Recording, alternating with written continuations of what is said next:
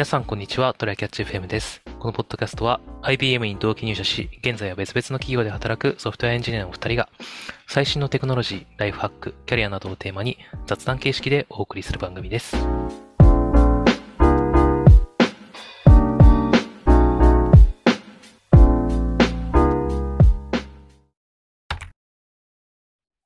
あのユニクロの、えーっと、名前が、名前が出てこない。えーっと、エアリズムコットン T シャツ。これ正式名称なのかな、ああ、多分エアリズム、なんかオーバーサイズとかつくコやつとか。ットンオーバーサイズ T シャツですね。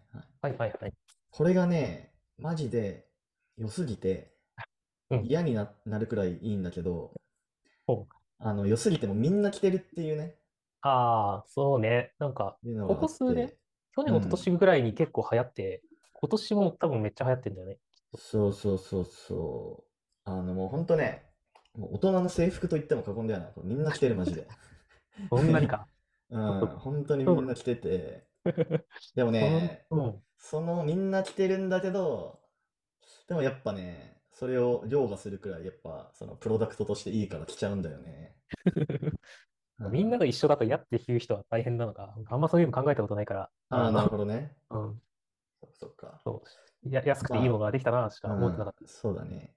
まあそもそも何がいいかっていう話なんですけど、た。うんまあ個人的にやっぱ嬉しいなと思ってるところ、第1位は、あの、乾燥機入れても、あの、なんていうの？あの、袖、袖？袖じゃないな。まあ、袖のところもそうだし、あと、あの、お腹、お腹のっていうか、あの、T シャツの一番下の部分が、はいはいはいくるん、くるんってなるじゃないですか、あれ。あの、普通の T シャツだと。うん。それがまずならないっていうか、まあ、全体的に全然シワにならないっていうのが、まあ、一個人的にめっちゃ嬉しくて。そうだよね。なんか生地が厚くて、あと端っこの縫製がちゃんとしてるからなのかそうそうそうそう全然端っこがへたらないよね。そう、なんかね、しかも、普通に、なんかそれなりにちょっとお高めの T シャツ、うん例えば8000円とか1万円とかする T シャツとか、でも、やっぱりね、乾燥機入れるとね、あの、袖とか端っこの部分がくるんってなっちゃうんだ。折り目がついちゃうんだよね、どうしても。うん。うん。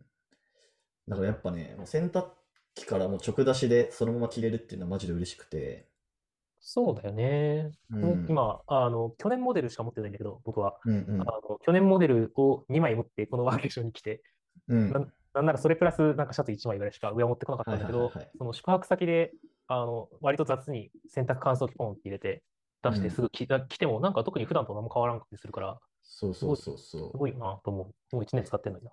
う。で、まあ、まず普通に涼しさがあるでしょ？うん。うん。で、まあ、1200、1200円、1290円か。で、まあ、めっちゃ安く、お手ごお手頃価格で買えて。だから、この間ユニクロ行って、なんか5枚くらい一気にね、買っちゃいましたね。うん。いい夏が終わらないうちに僕も日本に帰ったら買っちゃわないとな。いやー、そう、買った方がいいよ、マジで。うん。いやー、だからね、すげえな、ユニクロっていう話なんですけど。あれ、どうやってねね、なんか、その前回の雑談でワークマンの時も言ったけどさ、なんか、そのうん安いものって一体これどうやって作ってるんだろうって値段してることあり、ね。本当に。これはなんか、人の、人らしい生活を守ってる人たちが作ってくれてるんだろうか、大丈夫だろう 確かに。か。不安になる安さしてる。うん海外とかもね、そういうのね、低賃金でアウトソーシングしてるかもしれないから。そうそれか、超大量生産で、めちゃめちゃいい感じの輸送とかまでバッチリ決め込んでの、ね、そうだね、そうだあの、ね。効率化の結果なのかもしれないから、どっちなのかわからないけど、不安になる安さをしてる。いや、嬉しいことだよね、こういうのはね。エアリズムコットンバティオーバーサイズ T シャツがめちゃめちゃいいよという雑談でした。はーい。はい、じゃあ本題なんですけど、うん。えーっと、まあ、前の前のポッドキャストでも言ってる通り、ちょっと僕が、P えー PDM、プロダクトマネージャーにジョブチェンして新しい会社に入ったんですが、うん。えっとね、まあ、ちょうど1週間かな？一週明日で1週間とかかな？で、まあ、まだキャッチアップしてる段階なんですよね。うん。もろもろドキュメント読み込んだりとか、はい。データ見たりとか。うん。うんで、あの、まあ、ちょうどいい記事があったので紹介したいなと思うんですけど、うんえー、12 things every product manager should do in their first 30 days at new company っていう、まあ、英語の記事なんだけど、うんまあ、要は、えープロダクトマネージャーが新しい会社の最初の30日間でやるべき12のことっていうまあ、日本語訳するそういう記事がありましてですね。はいはい。まあ、でもこれ、プロダクトマネージャーに限らず、まあ、なんかエンジニアとかでも全然やっていいんじゃないっていう内容のことだったんで、ちょっと今日はその記事をざーっと見ていこうかなと思います。おいいっすね。はい。はいえー、ちょっと待ってよ。ちょっと。前提これ書いたのはど、どこの人なの？これ何の人なんだろう？ちょっと待ってよ。確かにそれ見てなかったなあ、でも、うーん、ライターが誰なのか書いてないな。あ、でも、はい。え動画の、動画の要約みたいな感じなのかな、これ。うんちょっと待って。ウェビナーか。ウェビナーの、えーっと、ウェビナーの要約記事っぽくて、うんうん。えーっと、そのウェビナーに登壇している人が誰かというと、あ、ここに書いてある。プロダクトプラン、ヒューレット・パッカード、えっと、ピボータルトラッカー？ピボータルトラッカーだから。の製品リーダーが最近ウェビナーで話していたこと、うーん、おはいなんか書き起こしたりとか？したものらしい。はいはいはい。あ、それ動画の中に書いてある？えっと、これ宮地がさっき記事を共有してくれたんだけど、の上の方の塊、2段落目ぐらいの動画の直上に書いてある。ああ、書いてあるね。書いてあるね。確かに。ヒュート・パッカード。ああ、なるほどね。そうそうそうさそ3社合同ウェビナーかなんかが多分、3社じゃないか、うん3製品、ん ?3 社製品リーダーから3社の、それぞれの製品リーダーの、あプロダクトマネージャーの、えっと、合同ウェビナーみたいなのが多分あったんよ。う。プロダクト、プロダクトプランというのは何なのかわかんないけど、プロダクトプラン、ヒューレット・パッカーとピボタルトラッカーのプロダクトリーダーが語ってるって書いてあるね。うん。プロダクトプランはこの会社だね。あこのサイあトサイトだね。うん。企業、何や業名てる。会社なんだろう。プロダクトプランって。わかんないけど。まあ、ちょっと後で調べておきます。えーっと、じゃあ、まあ、12個あるんで、ざざっとちょっと見ていきましょうか。ほいほい。まず一つ目が Meet Everyone だから、まあ、みんなと会いましょうっていうだけだね。うん。で、これね、えーっと、まあ、プロダクトマネージャーなんで、まあ、いろんなステークホルダーがいるわけなので、うん。多分ワンオンワンとかめちゃめちゃしろよみたいな話のことを書いてると思うんだけど、そうだね。うん。これ、うん、最近、最近？今年に入って、うちの会社に入ってきた、結構エンジニア組織の偉い人、PDM もそうだし、まあ、その、マネージャーの、として上の、上に入ってきた人もいるんだけど、その人もこういうことをやってたね。あの、ああ、なるほどね。全員とオンラインワンオンワン。そうそうそうそう。俺もね、だから、やろうと思ってて、今、うんうんその、俺がジョインした、えっと、プロダクト、まあ、アプリを作ってるチームが大体25人くらいいるんですけど、うんまあ、最初の1ヶ月で全員とワンオンしようかなと思ってて。それはね、確かにいいことだと思うよね。うんいろいろお願いすることとか、間接的になんかあの人が決めたらしいようで来ることも、その人にとってはあるだろうし、何や知らんやつがってならずに済むっていうのを。そうなんだよね。顔を売っとくっていうのもあるし、まあ、あとなんか、個人的にそのチームが、なんか、実際うまくいってるのかみたいな、っていうのを個々人でちょっと聞いていってもいいのかなと思って。そうだね。うん。そうな。そういうのって、ちゃんと聞聞いても分かるか分かんどうかっていうぐらいのことだから、聞かないとマジで分かんない。そうそうそうそう。そうそうそう。っていうのがまず一つ目。これどんどんいきます。二番目が、えーっと、Learn the process ってあるけど、まあ、要はプロセスを学べってことですね。うんまあ多分いろんな業務プロセスみたいなのがあって、まあ中には、なんかこれなんでこんなことしてんのみたいなやつもあるけど、まあそういうところをどんどんキャッチアップしていきましょうっていう、まあ当たり前っちゃ当たり前な話かもしれないけど。うん。で、3番目、Reserve Judgment。これは確かどういうことだったかというと、えっとね、まあ、これやるべきことというか、やらないべきことみたいな感じかもしれないんだけど、うんなんかその、なんでこんな感じになってんの？みたいな。こんな、なんか、非合理的なことをやってんの？みたいなことを、すぐ提案しないみたいな。すぐ指摘しないみたいなことを言ってんのかな多分この3つ目には。何、何かしらのその理由があってそういうことになってるから、そこはちゃんと、あの、理解しましょうね、みたいな話かな。そうだね。多分さっきのプロセスを学ぶとか、そういう、あの、まあ、歴史的経緯の、を、そうそうそうそうとかも含めたことをちゃんとやるまでに、急いでやると、あの、ミスるよって話だよね、これは。そうそうそうそう。みたいなところが3つ目ですね。はいで、4番、Take Notes。まあ、これはそのままですね。でも取れと。うん。うん。えー、そうだね。で、次が、えー Take advantage of your fresh eyes。まあ、あの、新規参入者としての視点っていうのを有効活用しましょうってことかな。そうだね。なんか慣れちゃうと分かんないことがあるからってことね。そうそうそうそう。入社して最初の30日間ほど、新しい顧客の視点に立つのに適した時期はないですって書いてあるな。ううんんうんうんうん慣れる前だったら、うん、これおかしくね？とか、これ使いづらくね？とかで、これ何のこと？ってなるうんから ね。まあでもこのリザーブジャッジメントとちょっと矛盾するような気もするけど、まあそのためにメモ取っとくんじゃない？まあそういうことか。新鮮な目のうちに感じたことをメモに取る。で、うんうんうんうん後で判断する？じゃあそうだね。で、次が、えー、オーディットカスタマー、あ、ちょっと待って、カスタマーコールス。これは、えーっと、エンドユーザーとの通話に同席しましょうって書いてあるな。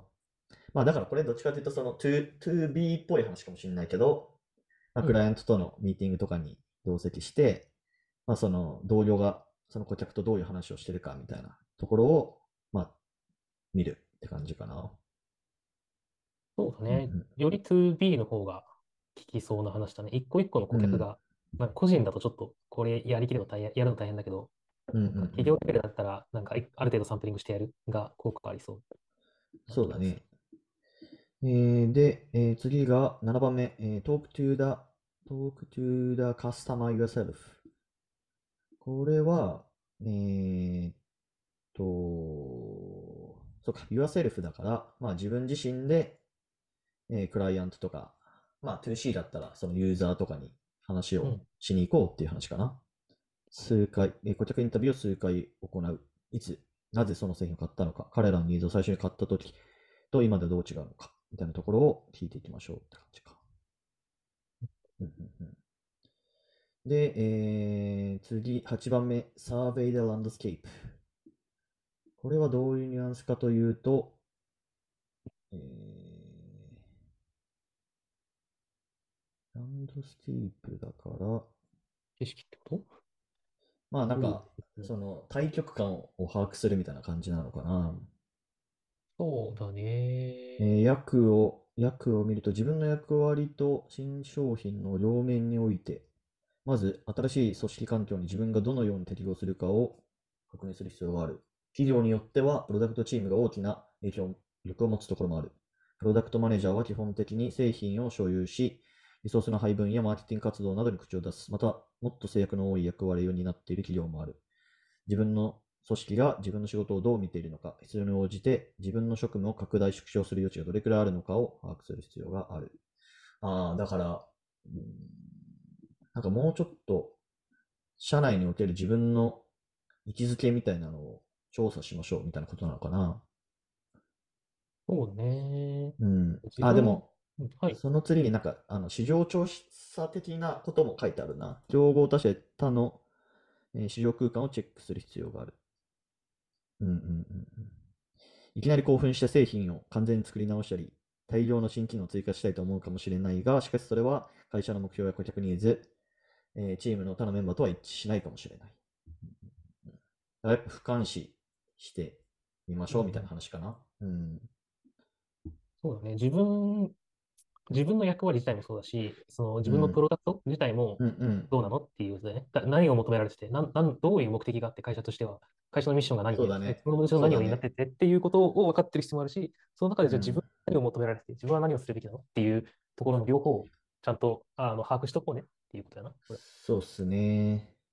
で、えー9番、えー Measure Twice, Build Once。これどういうことかというと、何が測定され、何が将来的に製品や機能のパフォーマンスを有利に実証するにも役立つと。Measure Twice っていうのはちょっとよくわかんないけどね。2回はいつといつの2回なんだろうね。ね。TWICE。それとも TWICE。2倍 ?2 回？どっちだろうね。二回だと思うけどなまあどっちにしても2回測定して一度構築する。だから、あれだよね。あの、しマジでしっかり確認してから作ろうねっていうことなんじゃねって、パッと最初、思うけど、うん、最初にうん計測して、で、ビルドとか何かしら機能をリリースしてもう一回計測する。みたいなニュアンスかな。でもそれを書いてるところが見当たらないんだけどね。そうですね。これにによると、まずな、今、えっと、何を、どういう数値、目標があるの？それは、えっと、継続されてるの？それともされてないの？っていう話がまずあっうんうんて、で、えっと、そうだね。で、ももしあの、もし継続されてるんだとしても、なんか何でも計測しすぎて、わけわかんなくなっみたいな話、優先順位も何もつけれてないケースも結構あるよねって話をしてるから、あの、計測してること、計そもそも計測するってことと、多分計測したものに関する評価っはいはい。ていうこと。それが2段階なのか。2回ってそううん、いうことああ、なるほどね。なるほどね。それもあるな。可能性はあるよね。そっか。うん。ちょっとこれ後でもうちょっと読んどくわ。そうだね ちょ。っと、あー聞いてる皆さんもうちょっと読んでみてください。えーっと、じゃあ、えーっと、次が、えーっと、 set, some personal goals。まあ、これは目標を決めろっていう話です。まあ、ここまでこう、いろいろね、その、クライアントの声聞いたりだとか、あの、うん人に会ったりとかした上で、まあ、あの、その上で目標を決めましょうって話だね。うんうんうんうん。The first month.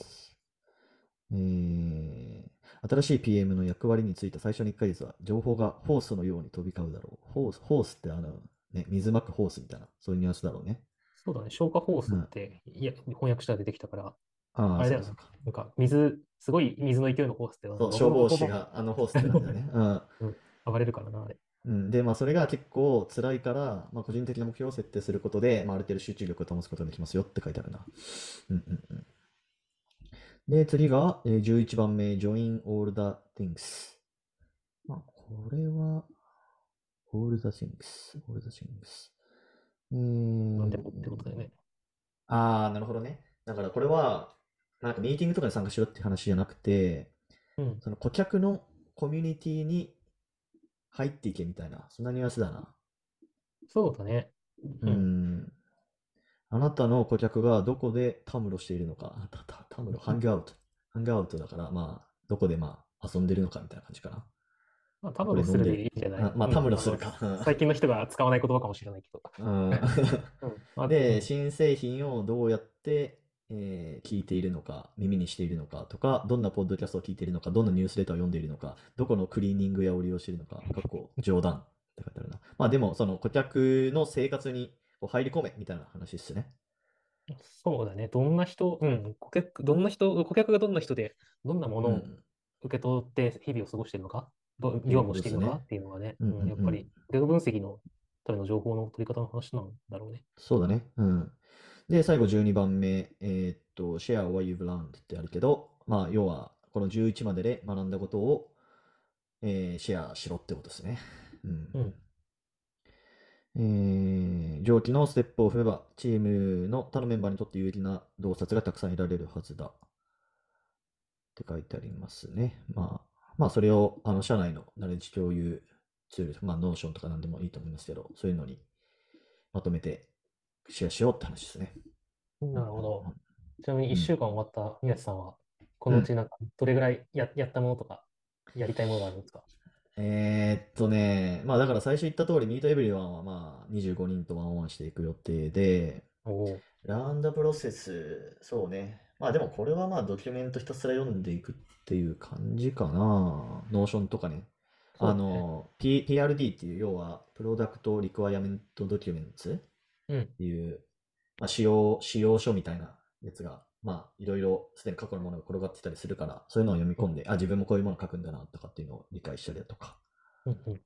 うん。で、 reserve judgment。まあ、これもまあ、メモしてますね。なんでこれこうなのみたいなやつは、気になったらメモして後で聞けるようにしてるっていうのとか。うんうん。それが3、4、5やね。そうだね。で、Take advantage of your fresh eyes は、まあ、その、今後担当することになるであろうアプリを、えっと、使った感想を、まあ、これもメモしといたりだとか。うんで、オーディットカスタマーコールス。これまだね、ユーザーインタビュー直近であの予定してるものはなさそうだったんで、まあ、ユーザーヒアリングの過去の記録を読んだりだとか、そうね、Talk to the customer yourself。これもまあやりたいっすね。1ヶ月以内にできるかどうかわかんないけど。まあでも 2C だとね、うん、2C だよね。まあ、だと 2C っと。場合によるよね。それを割と推進、いや、仕組みがないなら推進していくところからになるかもしれないし。そうだね。まあでもただ、その、今後この部分強くしていきたいみたいなのが今あ、あって、それをまあこれからまだ全然できてなくて、ぐいぐい推し進めていこうっていう段階なので、まあ全然こういうのもやっていっていいかなと思うし、サーベイでランドスケープ。まあこれも結局ドキュメント読み込んで自分が担当するプロダクトがどういうその位置づけにあるのかっていうところは理解していっているつもり。うんメジャートワイスビルドワンス。まあこれで結構実務に入って、まあその自分が企画した企画というか、あの推進する機能とかがデプロイされたる時の話だろうね、多分。うん。うん。でもで、あれだよ。そそもそはいも何を、あの今までの何計測してるのか、ログどんな風に出しててとか、あのユーザーあユーザーがどの機能を使ってるみたいなの、あの、プロダクトの機能のうちどれをどのぐらい使ってるみたいなのが計測できる状態に今あるのかとかは知っといた方が。あ、それはね、まさに今日、今日やってたんですよね。ビッグクエリに SQL 書いて、あなんかめっちゃヘビーユーザーの人ってこういう行動してるんだみたいなのを見たりとかして、結構楽しかったんですけど、いいですね。全部取れてる。うん。そうそうそうそう。やっぱね、あの、SQL 書けないプロダクトマネージャーの人もいるからさ、だから自分は、まあもちろん SQL 書けるから、ちょっとそういうとこどんどん強みにしていこうと思って。確かうん。そうそうそう。で、 personal goals は、まあ今週中にちょっと立てていこうかなと思っていて、うん join all the things。これね、難しいよね。でも実際。そうだね。これも、これもね、2B だと思うよ。どっちかっていうと。あの、できることはうん 2C にもあるだろうけど、そのうんうん SNS うんうんうん。だとか、そのメインユーザー層が集まるところうんうんうんに行ってみるとかはあるかもしれないけど、これってどっちかっていうと、やっぱ社その通会企業のいろんな担当者の人のなんかミートアップとか、そういうイベントとかに行くとか、そういう話だと思うんだよな。そうだね、そうだね。うんうんうん、で、えー、Share What You've Learned は、まあやってますね。うんちょっと徐々に、その、キャッチアップしたことをまとめつつ、あの、うちは Notion でやろうとしてるので、そこにちょっと何かしらのアウトプットを出そうかなと思っております。なるほど、なうんるほど。まあ、みたいな感じですかね。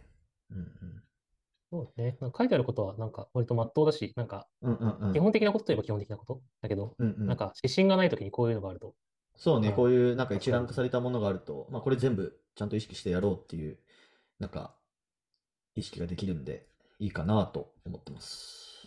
ね。そして下の方を見たら、これ30うん最初30日にやる12のことだけど、あの、うんそのままプロダクトマネージャーとして最初の90日にやることが あ、マジ？ある？リンクがあ、本当だ。ちょっとじゃあ最初の1次これやりますか。1ヶ月、1ヶ月。3ヶ月。そう。ああ、でもチェックリストみたいになってんな。はいはいはい。そうそうそう、ちょっと30これ日にチェックリスト。そうこれう、ん実際やってみてどうだったかみたいなのをにか、なんか来月とかに確かにさぐらい確かにや確かに。やはいはいはいはい。ちょっとこれももう少し深掘りして見てみます。あざます。ええはい。じゃあ終わりますか。ほいほい。はいでは、こんな感じで、えー週2回のペースで配信しているので、Apple Podcast もしくは Spotify でお聞きの方は、ぜひフォローお願いします。今回も聞いていただきありがとうございました。はい。ありがとうございました。And now, a short commercial break. 現在エンジニアの採用にお困りではないですか？候補者とのマッチ率を高めたい、辞退率を下げたいという課題がある場合、ポッドキャストの活用がおすすめです。音声だからこそ伝えられる深い情報で候補者の興味関心を高めることができます。株式会社ピトパでは企業の採用広報に役立つポッドキャスト作りをサポートしています。気になる方はカタカナでピトパと検索し、X またはホームページのお問い合わせよりご連絡ください。